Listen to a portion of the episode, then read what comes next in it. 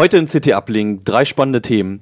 Wie man den Raspberry Pi ohne einen Raspberry Pi nutzen kann, wie man Mobilgeräte aus der Ferne administriert und was es für neueste Sicherheitsprobleme bei Android-Smartphones von Samsung gibt.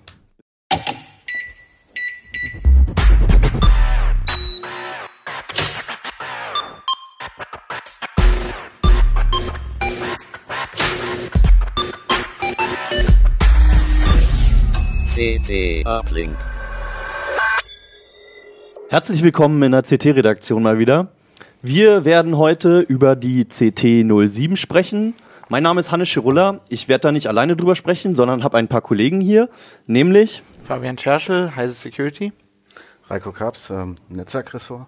Und Daniel Bachfeld, CT Hex. Dann bleiben wir auch gleich mal bei dir, Daniel. Du hast etwas mit dem Raspberry Pi gemacht und gleichzeitig hast du nicht mit dem Raspberry Pi gemacht.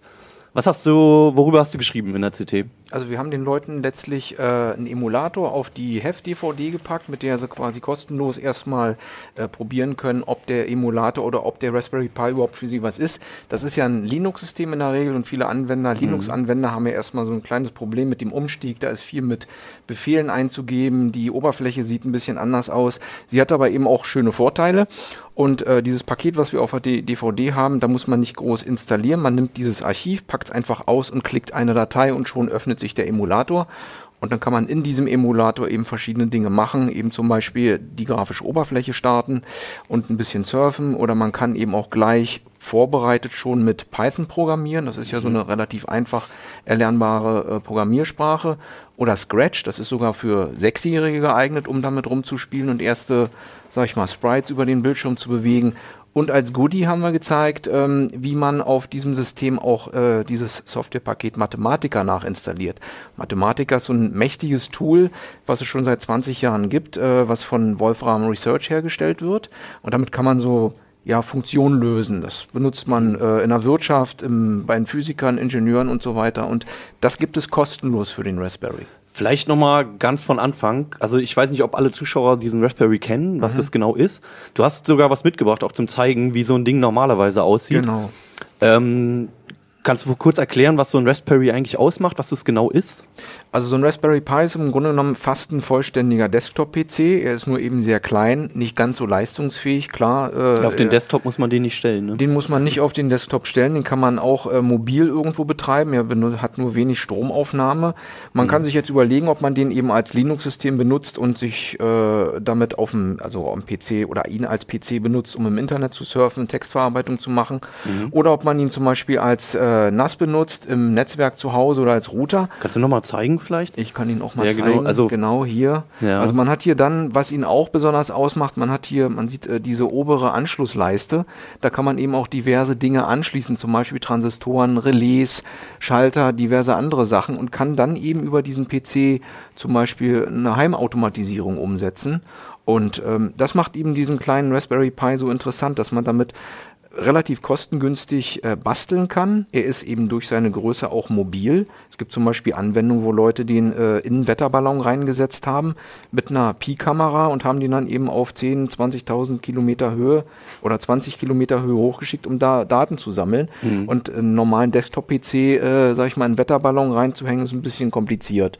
Mhm. Das ist eben einer der Vorteile dieser, äh, dieses Piece. Also ein winziger Computer, genau. der aber, wenn man will, eigentlich alle Anschlüsse hat, die auch ein normaler Computer hat, den man so einen PC genau, er hat so einen kennt. USB-Anschluss, genau. er hat einen äh, Ethernet-Anschluss, man kann eine Tastatur anschließen, man kann HDMI-Monitor anschließen, ähm, er hat im Unterschied äh, zum normalen Desktop-PC wird er nicht über eine Festplatte gestartet, sondern einfach so eine äh, SD-Karte. Also der hat halt keinen eigenen Speicher intern. Genau, er ja. hat keinen eigenen Speicher. Der Vorteil mhm. ist aber auch eben, man kann nicht viel kaputt machen. Also gerade wenn man jetzt mit Linux rumspielt, man muss nur die SD-Karte neu, äh, neu beschreiben, während zu Hause die Leute ja oft Angst haben, oh, Linux, mhm. dann brauche ich einen Dual Boot Manager und irgendwas geht dann immer in die Hose. Mhm. Also hier, das ist sozusagen Linux ohne Reue, ohne dass irgendwas kaputt Zack, ziehst du es wieder raus, ist alles genau wieder Genau. Ordnung.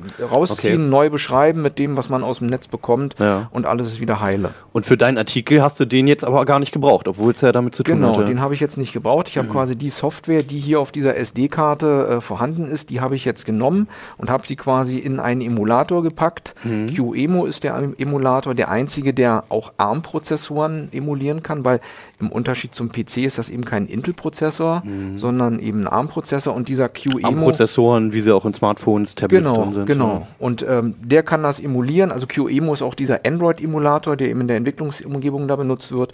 Und das funktioniert dann relativ gut. Und dann kann man eben, ohne dass man jetzt erstmal Geld ausgibt, mit diesem Emulator von der DVD gucken, komme ich damit klar mit dieser Umgebung, liegt mir das mit Linux, liegt mir das mit dem Programmieren und so weiter. Und wenn man dann sagt, okay, das liegt mir und ich habe vielleicht schon ein paar Sachen gemacht mit diesem Emulatorsystem, dann kann man das Image, was man dann bearbeitet hat, nehmen und kann das auf die SD-Karte wieder brennen und kann sich einen echten Raspberry kaufen und steckt das rein und es ist dann genauso, wie ich es im Emulator vorbereitet habe. Und das läuft auf dem PC und wenn ich jetzt das Programm habe, ähm, was gibt's denn dann noch für einen Grund, diesen Raspberry dann selber zu kaufen? Naja, der Vorteil ist natürlich, den Emulator kann ich jetzt nicht zum Beispiel an den genannten Wetterballon ranhängen. Ähm, es ist doch ein kleines bisschen performanter mit einem echten Raspberry Pi. Und äh, was ich natürlich nicht habe im Weil Emulator, da der, weil diese Prozessoren nicht emuliert werden müssen. Also, dort die werden schon emuliert, aber das ist im Moment noch ein bisschen frickelig. QEMU ist so ein Open Source Emulator und der ist jetzt nicht so gut wie zum Ah, Beispiel VMware oder VirtualBox. Deshalb es ruckelt manchmal noch ein bisschen und ist nicht ganz so schnell, wie man sich das wünscht. okay. Auf was für einem Rechner hast du das ausprobiert, dass man sich so Das war ein Quad-Core, irgendwie 6600, jetzt auch nicht mehr der schnellste, aber ähm, es wurde nicht wirklich schneller ähm, als auf einem normalen ähm, Raspberry. Also Okay. wer jetzt sagt, er möchte äh, schnell hier entwickeln und das darüber packen, das, das funktioniert nicht. Das ist wirklich nur eben aus Kostengründen sagen, erstmal ausprobieren. Also eigentlich ist es was für Leute, die zwar schon immer an dem Gerät interessiert waren, wo, sie- wo man sich vorstellen könnte, was man damit machen kann. Du hast ja Genau. ein paar Beispiele genannt, die alle ganz spannend sind. Und ähm, aber noch nicht, wie viel kostet so ein Raspberry Pi? Der kostet so rund um 40 Euro. Okay, und das Geld noch nicht investieren möchte, Genau. sondern das erstmal auf dem PC dann ausprobiert. Ja. Und ähm, also was habt ihr zum Beispiel für Projekte mit dem Raspberry Pi schon gemacht? Ihr habt ja auch schon viel ausprobiert, ne? Genau, wir haben also die als Überwachungskamera benutzt, zum Beispiel im, im Nistkasten äh, eben mobil mit einem mit so einer USB-Bank. Wenn zum Beispiel ein Vogel jetzt dann reinfliegt und Ja. die Pi-Kamera überwacht das, dann macht die Fotos und streamt das per WLAN wohin. Äh, wir haben auch zum Beispiel fürs Wohnzimmer so eine kleine Spracheingabe über Google Speech realisiert, dass man eben bestimmte Sachen starten kann. Dann hängt ein Mikrofon dran und diese Spracheingabe von Google ist ja sehr leistungsfähig. Dann kann das immer mitlaufen, ohne groß viel Strom zu verbrauchen. Man kann sagen, Licht aus, Licht an, Fernseher an und so weiter. Und das haben wir damit gemacht. Man kann das auch prima für Robotersteuerung benutzen. Dafür sind dann eben diese IO-Ports, wo ich was anschließen kann.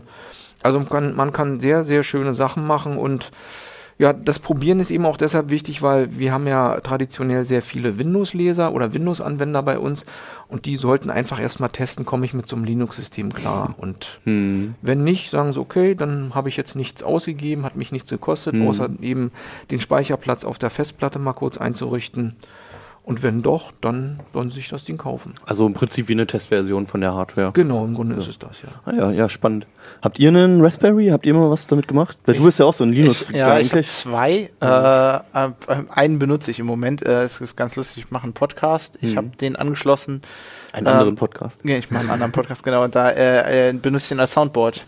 Also ich habe den einfach angeschlossen mit, der hat ja auch eine Audiobuchse, den, das habe ich verkabelt und Mhm. äh, wie so ein richtiger Linux-User so mit SSH einloggen und dann das Soundboard abfeuern.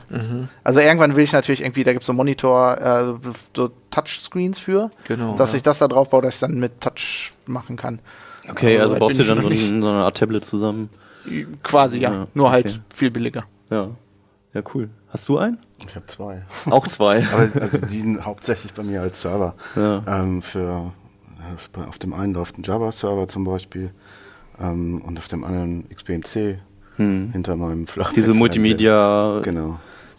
Ja. Okay. Ansonsten, äh, ja, ich habe noch, ich will noch, eine, so, ich habe noch so eine Erweiterungsplatine hier, dieses LCD. Mhm. Von Watterott, Ähm, das Ding, genau, den Touch. Das ja, ja, muss das, ich aber noch zusammenlöten, da Genau. bin ich noch nicht zugekommen. Also es gibt auch noch einen Haufen Zubehör dazu. Ja. Da gibt es ganz viele, weil das ist eben standardisiert hier und dann kann man diese Boards raufstecken und dann kann man da eben Leistungsmotoren anschließen oder ein Touch-Display, dass man das machen kann. Also alles, was man eigentlich so ein bisschen mit Elektronik äh, so umsetzen kann, dafür ist das prima geeignet, weil ich sonst am PC müsste ich dann wieder eine Schnittstelle kaufen oder über einen USB-Port irgendwas machen und das ist hier einfacher. Weißt du, ob der in Deutschland in Schulen eingesetzt wird? Der wurde ja in, in, in England eigentlich für Schulen Ja, entwickelt. also es, er wird vereinzelt in Schulen eingesetzt, aber ähm, so diese große Resonanz in Schulen ist eigentlich nur äh, derzeit in UK.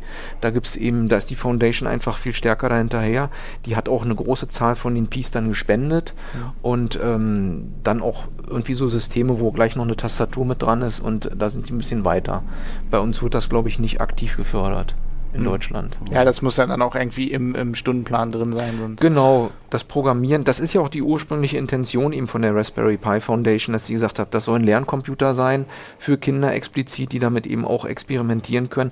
Und deshalb ist dieses ähm, Linux-Image auch gleich mit diesen ganzen Lernprogrammen vorausgestattet. Also dieses Python, Scratch eben für Kinder und so weiter. Das ist da alles schon mit drin. das ist da alles mit Okay. drin, sodass man eben auch bei dem Image hier in Emulator nichts mehr nachinstallieren muss.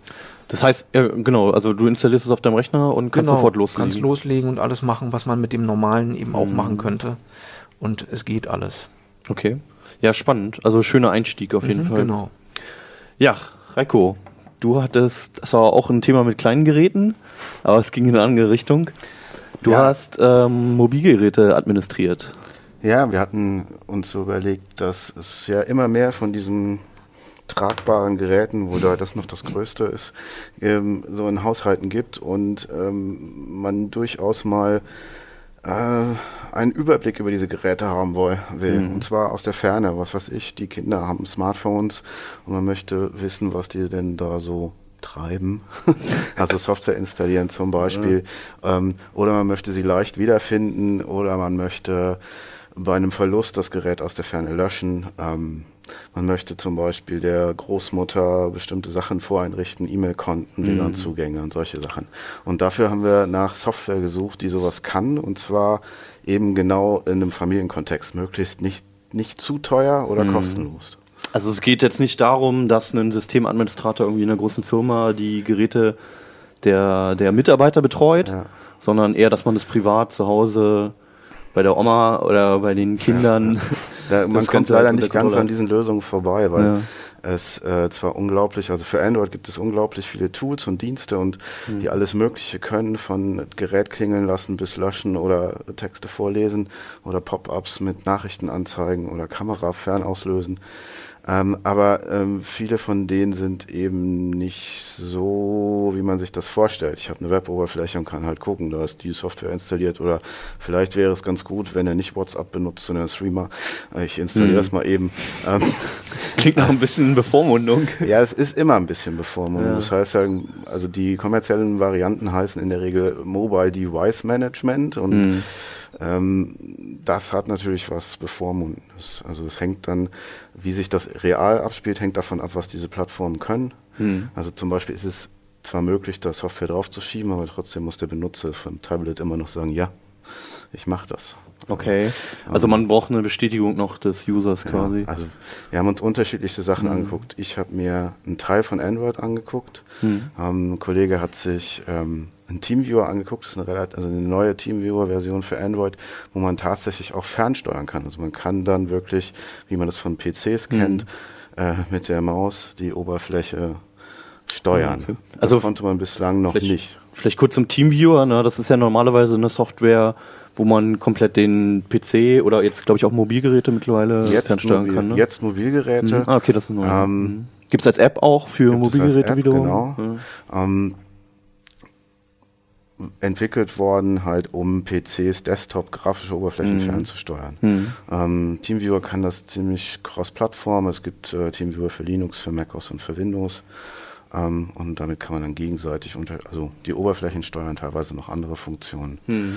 Und mit der App für Android kann man jetzt die Oberfläche steuern, plus halt so Sachen machen wie ähm, Apps installieren und solche Geschichten. Das Okay. ist das Ausgereifteste, was so ungefähr in die Richtung geht, was man haben will. Ähm, dann gibt es diese großen Mobile Device Management Systeme. Intunes kennt man vielleicht, damit kann man Windows-Geräte fernsteuern.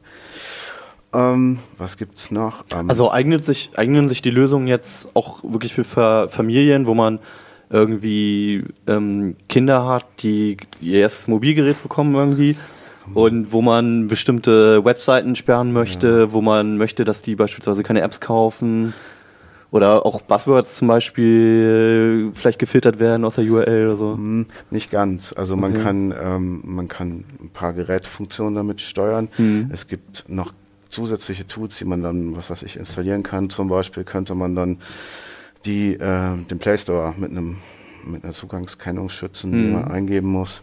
Es gibt äh, Launcher, ähm, die dann speziell auf Kinder ausgerichtet sind. Also die könnte man in so ein System mit hineinziehen, äh, wo man dann zum Beispiel sagen kann, okay, der darf nicht im Internet surfen oder ich glaube, das war so ein Add-in für diesen Launcher, wo man dann so einen Browser hat, der nur bestimmte Seiten erlaubt. Okay. Also man kombiniert unter Android muss man sowas kombinieren. Man Mhm. hat keine Gesamtlösung, sondern eher so eine Kombination. Und das funktioniert und dann so sicher wie mit den anderen Lösungen, mit Das den ist- Kinderschutzlösungen. Das ne? ist das Problem, Für mich ja. nicht. Also Für mich ähm, nicht, genau. Es funktioniert, aber ich bin mir nicht sicher, ob man es nicht Weil austricksen die, könnte. Die Tricks Ja. kursieren ja dann sehr schnell auf den Genau. Schulhöfen Ja. immer gleich, ne? Genau. wie man das. Okay, ja, ihr habt da, du hast Kinder, glaube ich, ne? Ja, ja. Du auch? Ich auch. Und ja. meine surft noch nicht. Hab- Habt ihr das, habt ihr sowas eingesetzt bislang? Nee. Also der, noch der, ähm, der, sag ich mal, Bedarf ist da noch nicht, der surft noch nicht, der weiß noch Mhm. nicht, wie Surfen geht, der guckt nur YouTube, wobei das da manchmal auch schon kritisch wird, Okay. wenn, wenn er Lego irgendwie schon eingibt. Aber ich weiß noch aus meiner Historie bei Heise Security, dass wir haben uns ja manchmal diese Lösung angeguckt und da gibt's ja natürlich oft Mhm. dann schon Seiten, die extra so als Proxys arbeiten, um doch wieder an Inhalte zu kommen. Und das Also die Seiten selber tricksen dann wiederum die Kindersicherung quasi aus. Na, die Kinder kennen die Seiten dann. Das ist so, dass noch, wenn ich zum Beispiel URL-Filterung mache, das, dann gebe ich da irgendwelche Wörter ein und so weiter und dann werden die zwar blockiert, aber es gibt im Internet ja Proxys, wo ich dann irgendwie quasi die Seite Okay. als, als Relais oder als Station benutze, um andere Seiten zu erreichen. Okay. Und das kann man natürlich nicht. Aber das war eigentlich auch nicht so unser. War nicht das Ziel, klar. War ja. nicht das Ziel. Es ging mehr darum zu sagen, äh, wir haben jemanden, der sich auskennt und Mhm. der ein bisschen die Geräte im Auge behalten will und vielleicht mal der Mhm. Mutter, der Oma oder den Kindern unter, der, unter die Arme greift, wenn Ja. irgendwas ist. Also es geht eher bei euch darum, den, dem Nutzer zu helfen ähm, und dem genau zuzuspielen, Ja. irgendwelche Apps oder halt einzurichten und das, oder wenn es mal ein Problem gibt, halt aus Ja. der Ferne gleich helfen zu Richtig, können. genau. Ah, ja. Solche Sachen. Braucht man für die Lösung einen Server?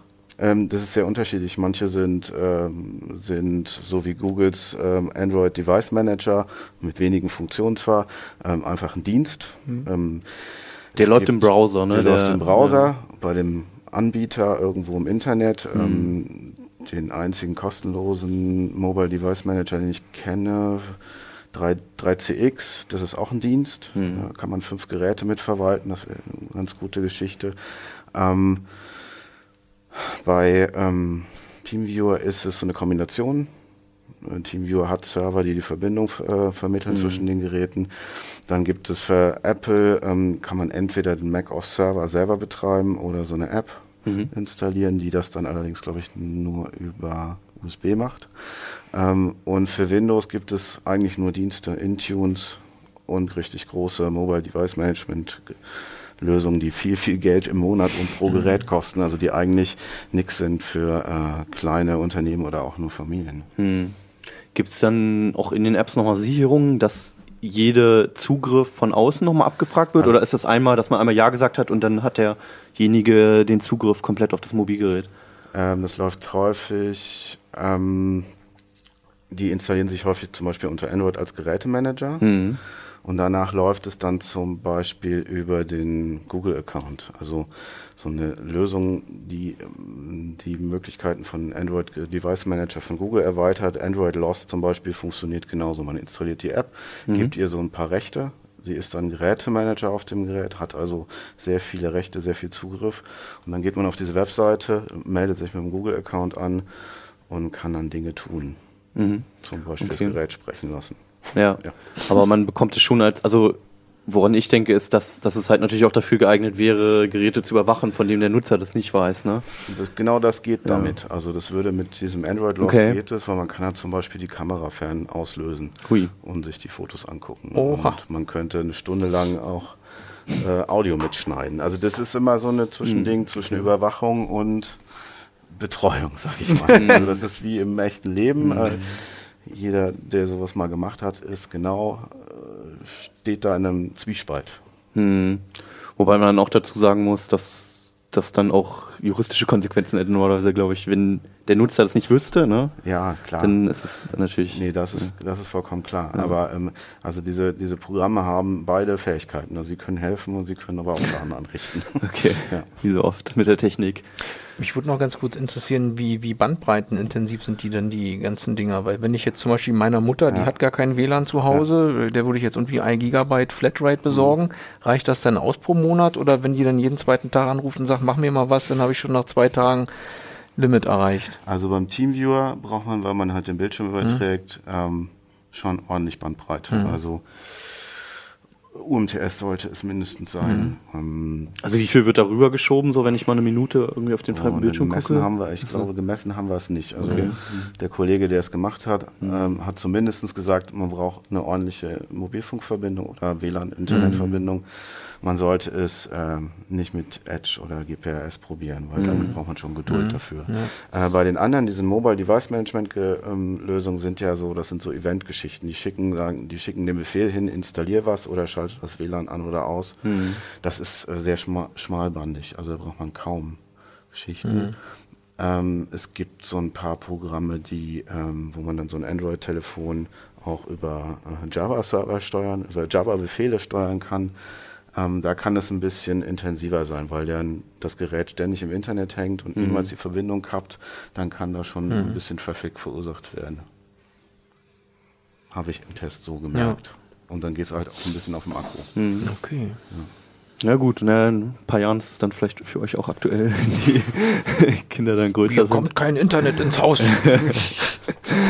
Aber schon. Ist es ein Thema bei euch jetzt schon? Äh, na, wie gesagt, mit, mit YouTube und dem iPad macht er gerne, aber ansonsten interessiert ihn Internet nicht. Er guckt sich dann immer die Lego-Filme an und äh, auch teilweise die Lösung von den PS3-Spielen, die wir dann zusammen zocken. Aber so ansonsten, ähm, das kommt, glaube ich, jetzt erst, erste Klasse jetzt. Das wird vielleicht in der zweiten irgendwann interessant. Also es ist, glaube ich, so.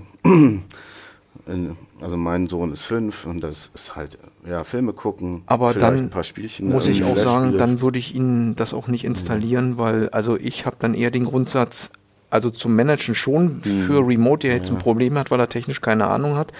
Wenn mein Sohn das machen will, muss er es rausfinden, wie es geht. So mussten wir auch als Kinder. Und das andere mit dem Sperren, da, das hilft nichts. Da muss man ohnehin mit den Kindern drüber reden. Wenn du über so eine Seite stolperst, mach sie zu oder lass dich auch nicht im Internet anlabern.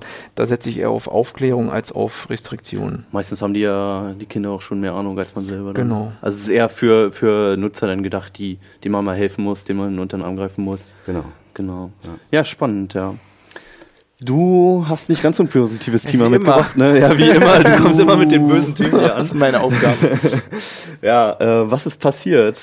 Also die Entwickler von Replicant, das ist eine komplette freie Open Source äh, äh, Version von Android, von der FSF. Die haben ähm, entdeckt in einigen älteren Samsung-Handys, ähm, also vielleicht fange ich nochmal an. Also man muss äh, bei, bei Android äh, muss man sehen, dass da, da gibt es das Betriebssystem, den Kernel, ähm, das läuft alles auf einem Prozessor und dann Also vielleicht vorneweg, es geht um Samsung Smartphones Genau. Und mit das- Android. Die haben eine Backdoor. Okay. Also haben die Replicant-Entwickler gesagt. So. Okay. Und die ist im Baseband. Das Baseband ist der Teil, ähm, das hat meistens einen eigenen, oder hat eigentlich immer einen eigenen Prozessor, glaube ich. Mhm. Ähm, das ist unabhängig von Android. Das betreut das Radio, also die, die Funk. Äh, ähm, Also man kann sich das Geräte. wie, wie zwei, zwei Systeme, zwei Genau. Prozessoren nebeneinander vorstellen in so einem Smartphone, Genau. ne? Und äh, das macht halt alles, was mit Funk ist. Also, also mit Mhm. dem, mit dem Datenfunk, mit, mit ähm, Telefonie. Ähm, Also man hat einerseits diesen, dieses Hauptsystem, wo dieses Android drauf läuft, etc.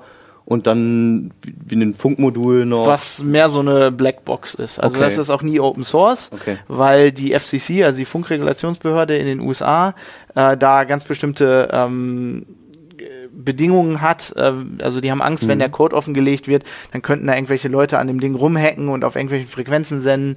Ähm, die sie nicht wollen. Deswegen wird das eigentlich nie offengelegt. So. Also es geht schon ziemlich tief dort, was man Es ist, machen könnte. äh, es, ja, ja, also da kannst du wirklich dann auf Frequenzen senden, Okay. äh, was wir nicht wollen, also wo es dann irgendwelche anderen Geräte stört und so.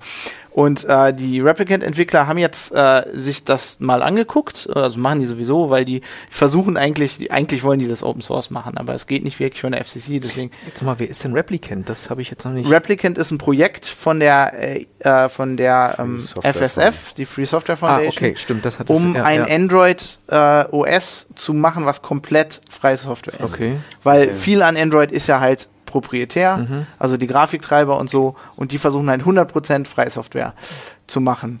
Und deswegen machen die halt sehr viel in den Eingeweiden von Android und haben da auch mit dem Baseband rumgespielt und haben dann gesehen, dieses, diese, diese Baseband-Firmware, die kann auf das Dateisystem von Android zugreifen. Sie kann dem Kernel sagen, gib mir mal Dateien aus dem Dateisystem. Ähm, wo man, wenn man das jetzt so hört, denkt man erstmal, das sollte eigentlich nicht so sein. Ähm, da haben die dann gesagt, das sieht aus wie eine Backdoor, da könnte dann irgendwie Samsung oder der Netzbetreiber einfach mit dem, mit diesem Baseband reden und irgendwelche Dateien abziehen.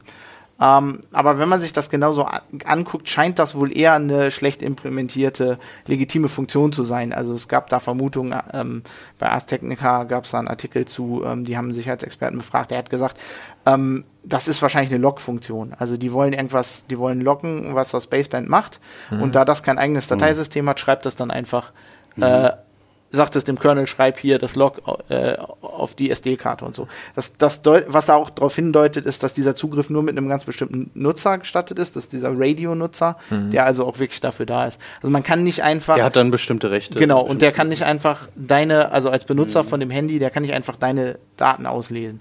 Theoretisch kann man das machen, also man, es gibt da Möglichkeiten, die Rechte zu erhöhen und sich dann als der Nutzer oder sogar als Root Zugriff zu verschaffen. Aber das sieht halt nicht, also es könnte natürlich eine Backdoor sein, das wäre durchaus äh, möglich, aber es scheint plausibler zu sein, dass da einfach jemand wie was Ja, oder eine implementiert hat. Konfiguration. Ich meine, wäre naheliegend, dass die versuchen, nach äh, irgendwie später Konfigurationsdaten dann äh, an das an den Baseband-Chip äh, zur Verfügung zu stellen und der dann lesend Ja. drauf zugreift und sagt, ah, guck mal, zum Beispiel.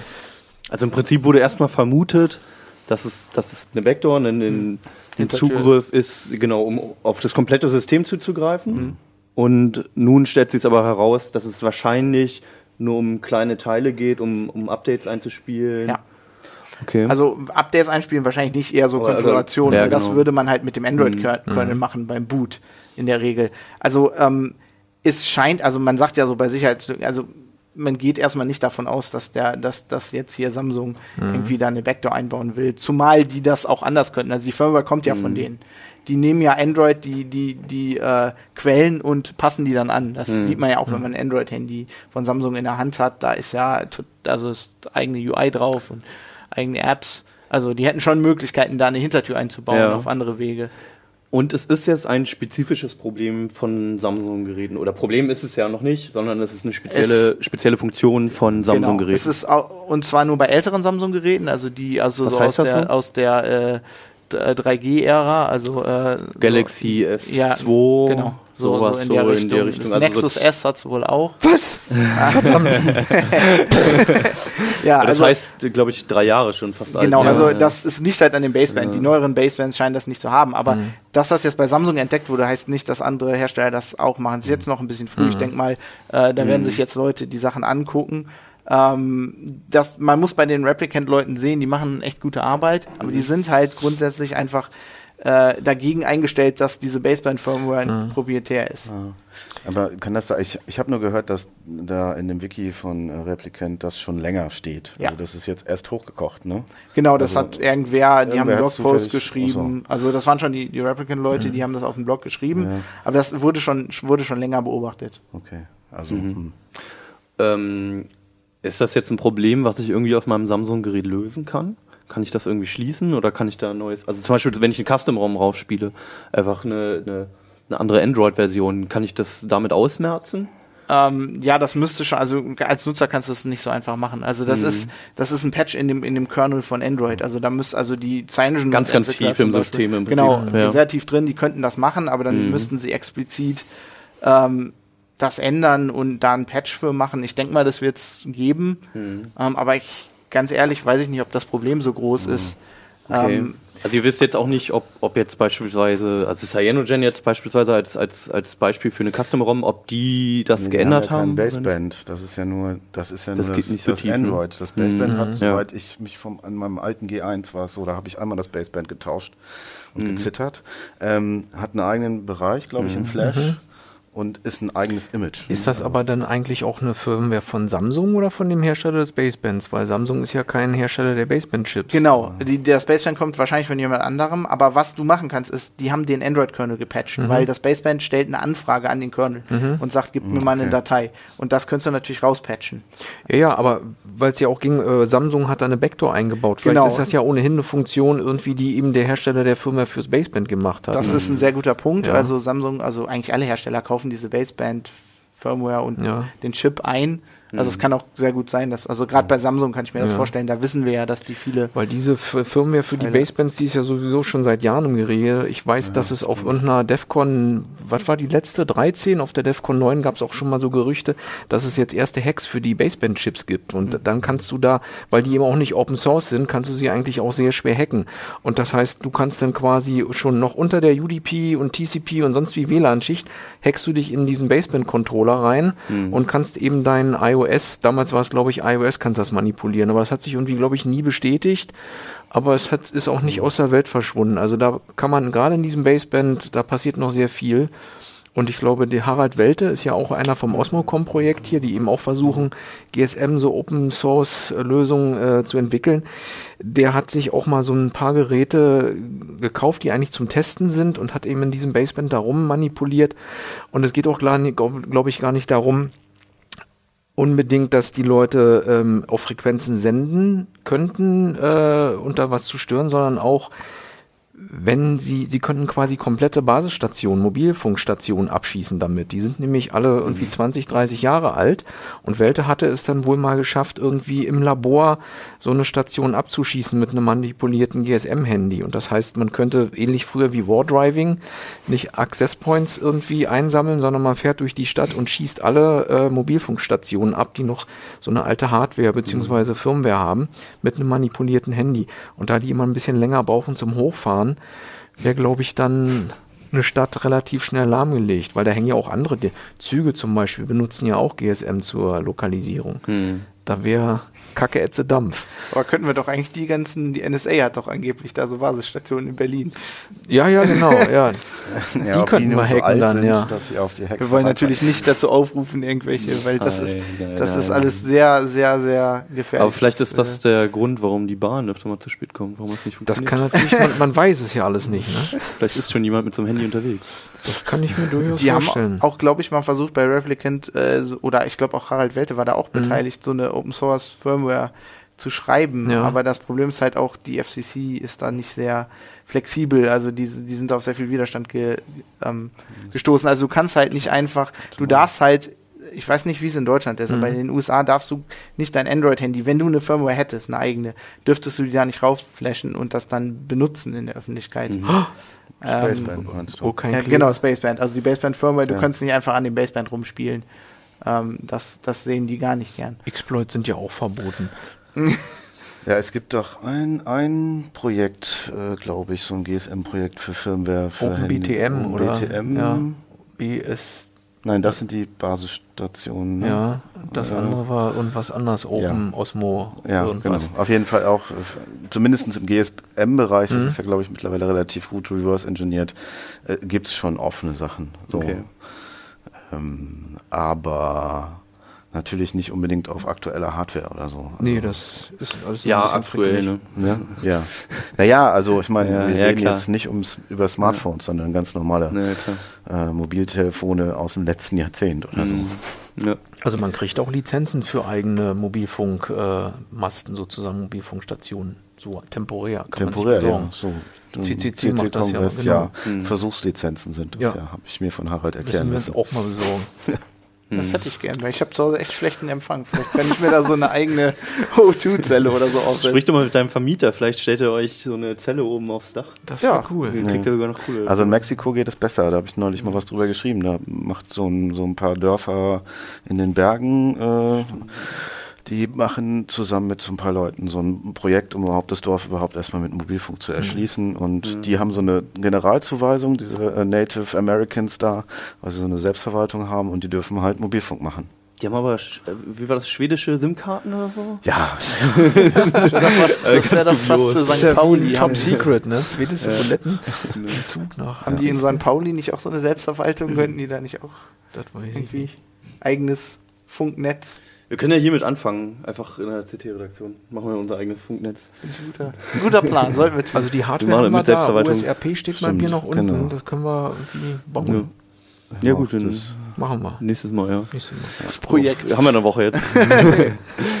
ja, gut. Ähm, worüber wir diesmal gar nicht gesprochen haben, war die riesige Messe, nämlich die CeBIT. Hönes. Ja, Höhnes auch nicht. Aber ja, vielleicht können wir mal drüber sprechen, wenn da irgendwie, wenn die Recherchen über ein Smartphone gingen oder so. Wobei der hat das ja alles selber gemeldet. Vielleicht hat er das per Smartphone gemeldet, seine Selbstanzeige. Aber gut, warten wir erstmal noch ab, was da noch rüberkommt. Aber ähm, ja, die CeBIT haben wir auch nicht besprochen und zwar einfach aus dem Grund, weil wir da eine eigene Show zu haben auf heise.de, nämlich die Heise Show. Äh, die lief jetzt immer live von der CeBIT und die Videos kann man auch immer noch angucken auf unserer Webseite. Also wer die CeBIT nun vermisst hat bei uns, kann sich die Show angucken. Und wir werden uns das nächste Mal mit der nächsten CT, mit der 8 beschäftigen. Bis dahin, macht's gut. Tschüss, Nachbarn. CT Uplink.